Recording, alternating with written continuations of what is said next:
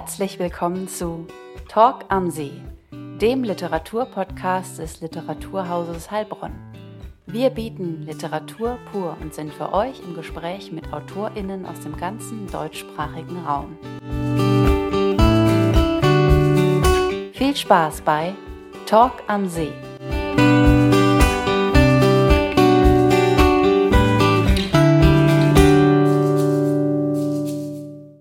Heute mit Markus Orts. Markus Orts, 1969 in Viersen geboren, studierte Philosophie, Romanistik und Anglistik in Freiburg. Orts arbeitete als Gymnasiallehrer, war Redakteur der Literaturzeitschrift Konzepte und leitet regelmäßig literarische Schreibwerkstätten. 2018 übernahm er die 31. Poetikprofessur an der Otto-Friedrich-Universität Bamberg.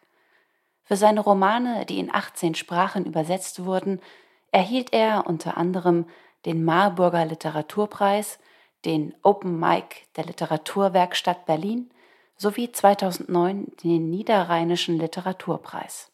Markus Orts lebt in Karlsruhe.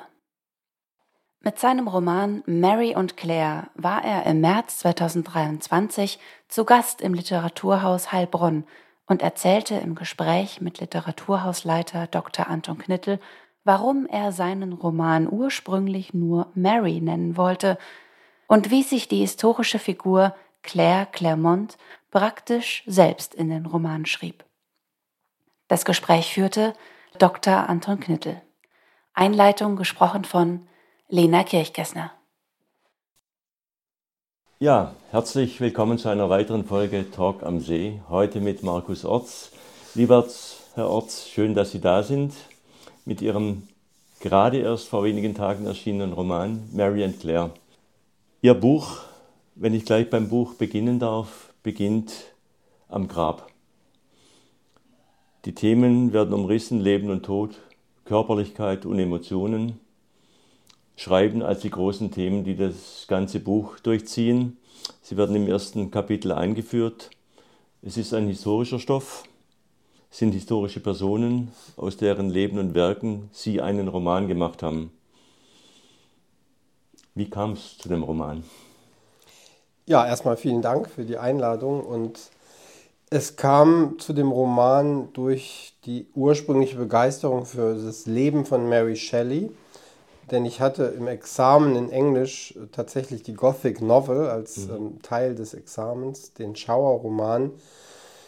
Und da war natürlich auch Frankenstein mit auf der Liste. Und ich hatte damals schon gedacht, Mensch, was für ein Leben hat diese Mary Shelley da geführt, was hat sie alles erlitten, wie viele Tode ähm, von geliebten Menschen hat sie erlebt. Ähm, und das fand ich schon damals sehr spannend und hatte gedacht, das kann man sicherlich auch zu einem Roman machen. Und so hatte der Roman ursprünglich mal heißen sollen Mary.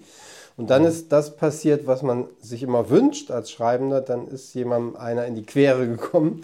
Und das war in diesem Fall Claire. Die hatte mhm. ich überhaupt nicht auf dem Schirm. Ich wusste, dass es sie gibt, aber mhm.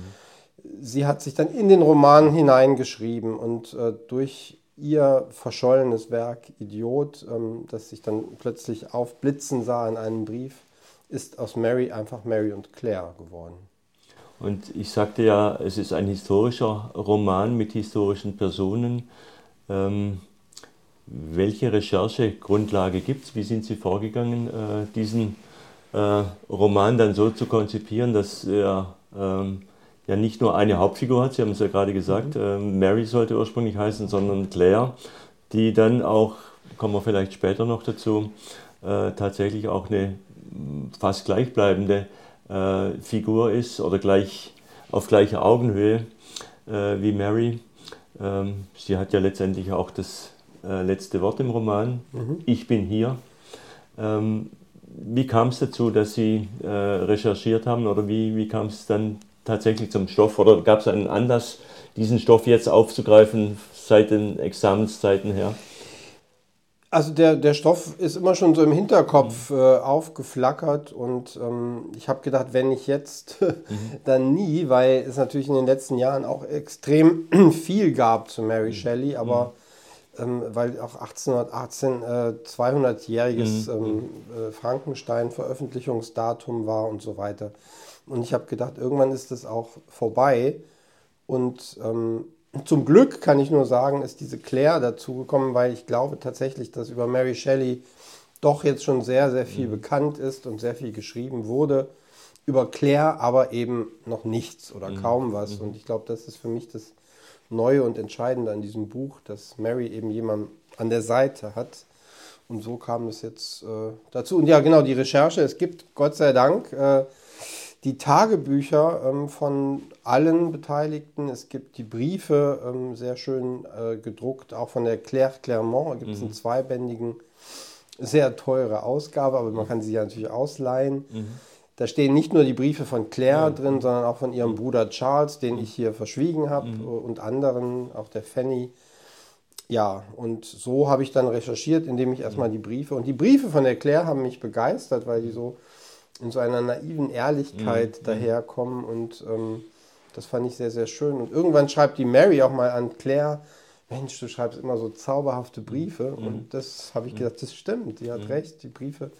Und dann dadurch, dass eben diese Claire ihr Buch nicht geschrieben hat, ihren Roman nicht geschrieben hat, habe ich irgendwann auch gedacht, wie schade, was für eine Schriftstellerin ist da vielleicht verloren gegangen, wenn jemand so tolle Briefe schreibt. Kann man das auch so sehen, dass Sie sowohl eine Liebesgeschichte äh, über mehrere Ecken, äh, die dann mit Percy und so weiter, da kommen wir vielleicht auch noch dazu, geschrieben haben, aber auch einen Roman über zwei Schriftstellerinnen, die ihren Weg suchen und äh, auch zwei verschiedene Schreibkonzepte. Kann man so weit gehen? Ähm, ja, Schreibkonzepte weiß ich jetzt nicht so genau, weil ähm, das habe ich jetzt natürlich sehr stark auch selber erfunden, äh, weil man weiß jetzt nicht darüber, wie hat eigentlich die Claire geschrieben. Aber auf jeden Fall natürlich zwei, äh, sagen wir mal, Künstlerinnen-Biografien. Und die eine ist vielleicht so verlaufen wie sehr, sehr viele andere Frauenbiografien, nämlich im Sande verlaufen. Also Frauen durften das ja nicht damals. Und die andere, es ist eigentlich genauso, äh, es ist eigentlich viel überraschender, dass Mary Shelleys Roman äh, so jetzt erstrahlt und sozusagen über die Jahrhunderte hinweg immer noch modern ist. Ähm, dass eine Frau solch einen Roman schreibt wie Frankenstein, war ja für die damalige Zeit unfassbar. Und als man dann rausgekriegt hat, dass es eine Frau war, die Autorin, dann brachen auch die Verkaufszahlen ein. Schlicht und ergreifend, weil die Leute gesagt haben, äh, das, die muss ja völlig wahnsinnig sein, wenn sie sowas schreibt. Und Claire ist für mich eher so sinnbildlich für alle anderen Künstlerinnen, von denen man nichts weiß, weil sie eben damals weder die Erziehung gehabt haben wie die Männer, noch die Möglichkeiten, äh, noch die Freiheiten, sich künstlerisch zu betätigen. Und dann ist das halt alles irgendwie versandet. Versandet äh, ist aber auf jeden Fall nicht die Kreativität dieser beiden Frauen, zumindest in ihrem Roman. Es sind vielleicht auch, deshalb wollte ich nochmal auf das Schreibkonzept oder äh, Verständnis von Schrift und von, von Literatur zurück. Das wird ja auch im Roman ähm, mit indirekt oder auch direkt verhandelt. Äh, wie setzt sich Kreativität um? Wie, ähm, welche, welche Schreibimpulse gibt es? Welche Formen von Schreiben? Äh, äh, von, von Autoren und Autorinnen äh, gibt es. Ähm, Mary fragt mal, Mama, ist, was ist wichtiger für Schreiben? Fantasie, Spontanität oder wie der Papa sagt, Struktur, Eleganz, Vernunft? Wie ist es für den Schriftsteller, wenn ich äh, vom Roman auf den Autor äh, Markus Orts zu sprechen komme? Wie geht er vor? Ja, beides natürlich ist wichtig. Das ist natürlich eine Fangfrage sozusagen. Es, es geht nicht ohne, für mich jedenfalls geht es nicht ohne Vorüberlegung oder äh, was will ich eigentlich überhaupt oder wo möchte ich hin. Ich muss mir das nicht immer beantworten können, aber ich muss zumindest mal so ein Gefühl entwickeln. Und äh, das heißt auch, dass man dann ein Gefühl für den Roman bekommt. Beim Schreiben selber, dann ähm, geht es einfach, glaube ich, darum, das wieder zu vergessen mhm. und äh, loszulegen und sich überraschen zu lassen, wie jetzt in diesem Fall tatsächlich durch die Claire mhm. und plötzlich ganz neue Sachen zuzulassen, die gar nicht so geplant waren. Ich hatte ursprünglich auch mal die Ada Lovelace im mhm. Kopf als Mathematikerin, mhm. Kontrapart zur Romantikerin sozusagen, mhm. wäre auch toller Stoff gewesen. Es wäre ein bisschen anachronistisch, es hätte nicht von der Zeit ganz gepasst, das kann man aber hinkriegen. Hat sich aber im Laufe des Schreibens dann rausgeschrieben und das andere hat sich reingeschrieben. Also ich finde, man muss, also ich, also ich sag mal, ich selber, ich ähm, überlege, ich denke vorher und vor allen Dingen nachher sehr, sehr viel. Aber beim Schreiben geht es für mich darum, loszulassen, auch die Kontrolle zu verlieren, mich treiben zu lassen und zu gucken, was da passiert. Also ähm, auch in so ein bisschen in so einen Rauschzustand zu kommen. Und ohne ja. Laudanum.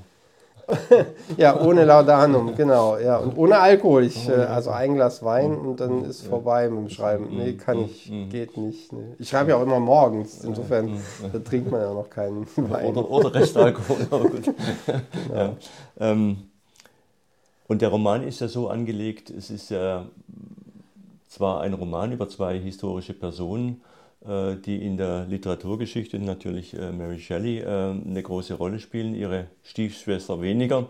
Ähm, aber er muss ja auch so angelegt sein, dass er eben für jedermann, der sich jetzt nicht in der englischen Literaturgeschichte besonders auskennt, ähm, ja, reizvoll ist und, und lesenswert ist. Es, ist. steckt natürlich das Thema Künstlerinnen, mhm. zwei verschiedene Wege der Künstlerbiografien, zwei Werdegänge.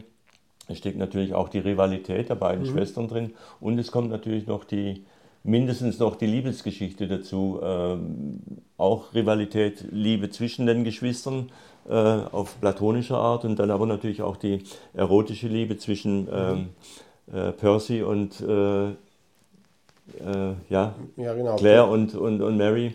Äh, ja. Diese Ménage à trois und die dann erweitert wird mit. Ähm, mhm mit Lord Byron. Mit Lord Byron, genau. genau. Und äh, das ist natürlich äh, ein Stoff, der außerhalb der Literaturgeschichte natürlich viele, viele An Anhaltspunkte bietet. Aber wie, wie schaffen Sie das, dass Sie das so verknüpfen, dass man es als heutigen Stoff auch lesen kann, auch wenn man sich jetzt äh, in die Situation, weil Sie auch sehr genau die Reisen beschreiben und äh, die, die Aufbrüche und ähm, äh, wie schaffen Sie das, dass Sie diese Aktualität auch mit, mit hereinnehmen?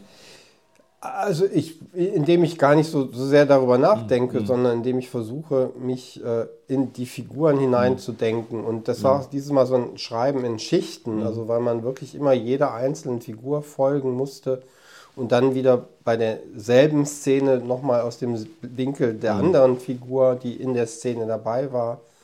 Also man musste wirklich äh, Figur für Figur mhm. aufeinanderlegen. Und äh, einen, äh, wie soll ich, äh, also eine unausgesprochene Regel gibt es für mich schon, die Dialoge. Die Dialoge möchte ich nicht in einem irgendwie verstaubten, altertümlichen mhm. Duktus haben. Die sollen so sprechen wie mhm. heute. Mhm. Ich glaube, vielleicht liegt das ein bisschen daran, die reden einfach so, wie wir heute mhm. sprechen mhm. würden, weil alles andere wäre für mich so sehr staubbelastet. Mhm. Also wenn mhm. sie dann, was willst du mit dem Schwert mhm. oder so, ja. Mhm. das, das wäre gar nicht meins. Andererseits bei den Beschreibungen und bei den Szenen habe ich natürlich schon auch gerne ähm, ein bisschen diesen romantischen mhm. Überschwang versucht, vielleicht nicht zu imitieren, aber so ein bisschen einzuholen, in, in auch in meine Schreibweise. Also die Bilder von Percy Shelley, die sind natürlich bombastisch ähm, und äh, sehr überschwänglich und das habe ich manchmal dann auch versucht so ein bisschen zu spiegeln. Und Sie haben gesagt, Sie legen die übereinander, die Figuren. Jetzt ist der Roman ja so aufgebaut, dass ähm, er auch ähm, ja, chronologisch, kann man sagen, anhand von Orten äh, sind zumindest die Kapitel überschrieben nach, an, an den Orten, wo die äh, Figuren äh, waren. Schreiben Sie chronologisch? Äh, ja, also in dem Fall habe ich sehr mhm. stark chronologisch geschrieben. Ich muss mal überlegen, bei anderen Büchern aber auch. Mhm. Was allerdings für mich immer sehr wichtig ist, ist, dass der Schluss mhm. sehr früh in meinem Kopf ah, ja. Mhm. da ist. Also ich brauche ein Schlussbild, mhm. mit dem ich aufhören, auf das ich zuschreiben mhm. kann. Ähm, das muss dann nicht immer tatsächlich auch das Bild sein, das am Schluss im Buch mhm. steht. Aber es ist oft so, oder zumindest ähm, leitet mich dieses Bild dann bis zum Schluss. Und diese Szene hier jetzt in diesem äh, Buch, äh, ich will jetzt nicht zu viel verraten, mhm. also die war ganz klar, ähm, dass ich so enden möchte mhm. mit, mit, äh, mit Mary dort, mhm. wo mhm. sie am Anfang war. Mhm. Und ja, mhm. mehr darf ich nicht sagen. Ja. Die Frage ist dann auch natürlich, ähm, ich komme nochmal auf das Thema Kreativität zurück. Der Roman verhandelt auch verschiedene, zumindest äh, verschiedene Ansätze von Kreativität, von Schreiben. Ähm, und es fällt mal ein Satz im Roman, äh, Schriftsteller öffnen Türen, durch die dann auch andere gehen. Und äh, es fällt auch der Satz, ich äh, klaue nicht oder ich, ja, ich klaue nicht, sondern ich lasse mich befruchten. Ähm, wenn ich jetzt den Un Umkehrschluss, äh, den unzulässigen Umkehrschluss machen darf, wovon lässt sich der Autor Markus Orts befruchten?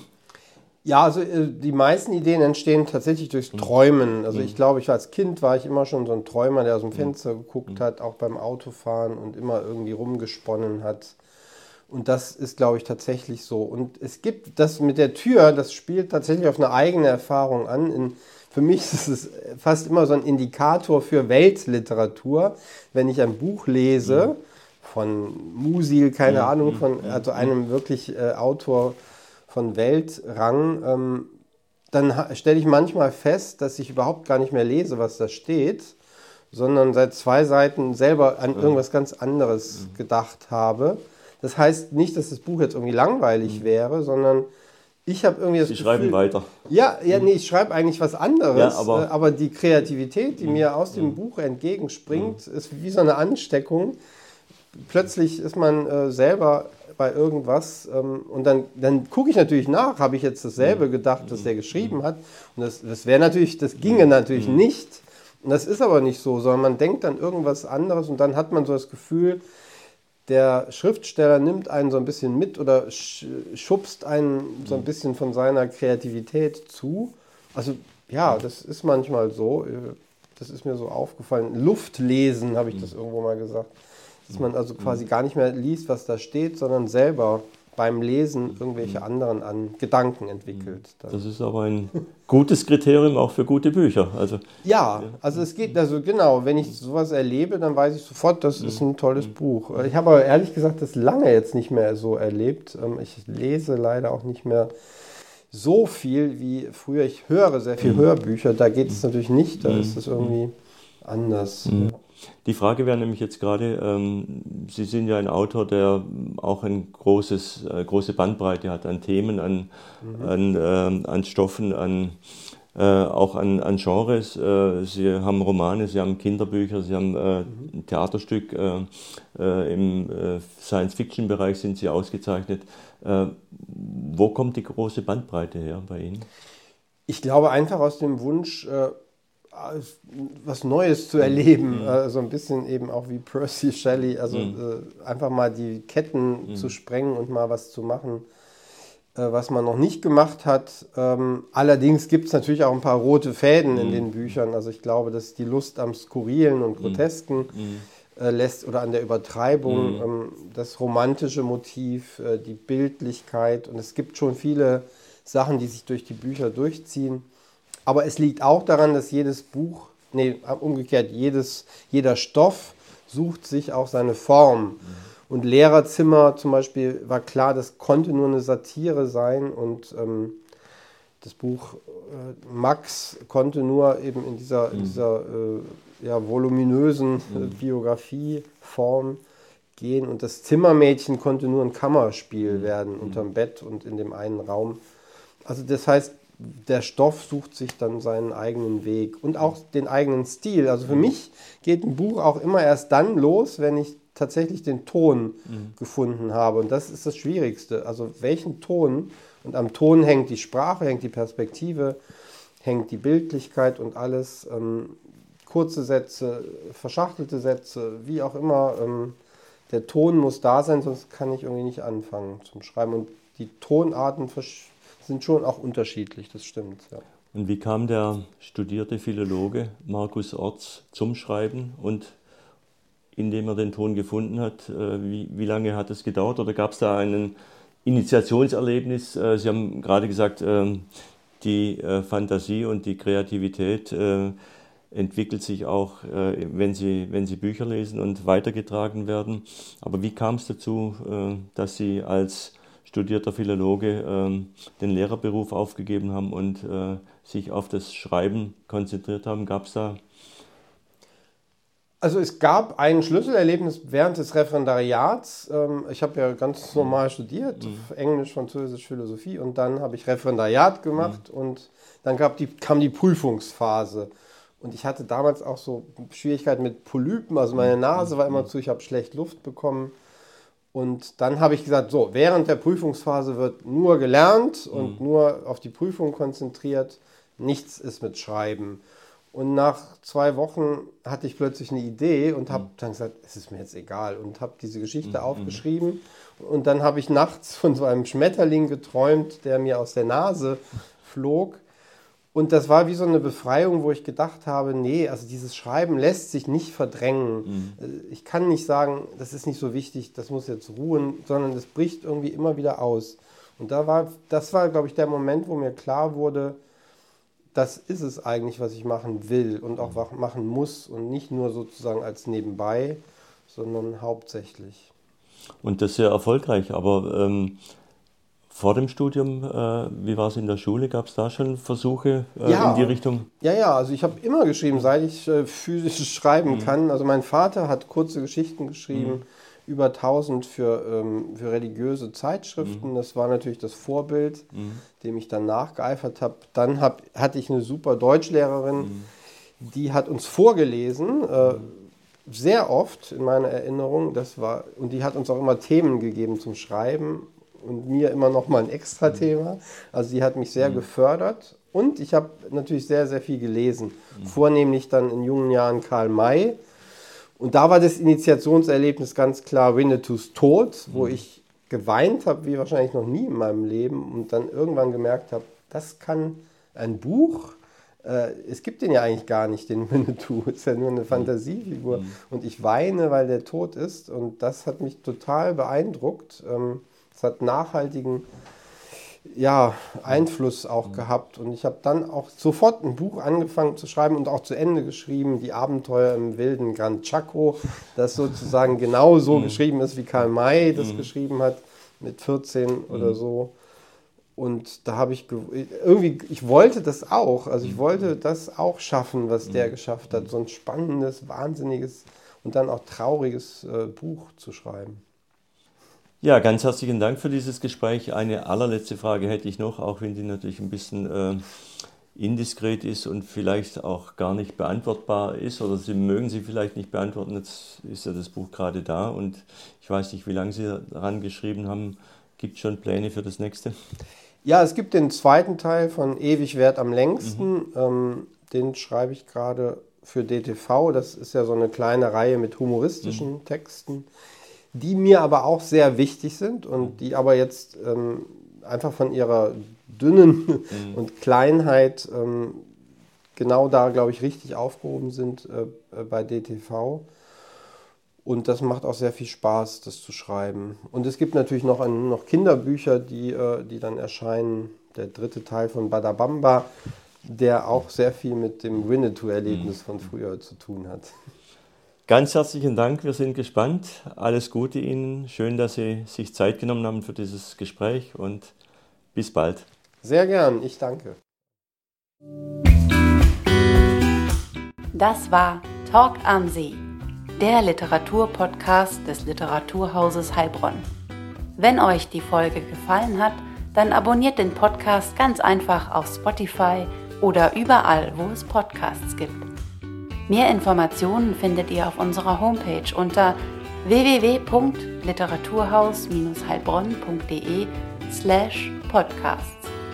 Bis zum nächsten Mal bei Talk am See.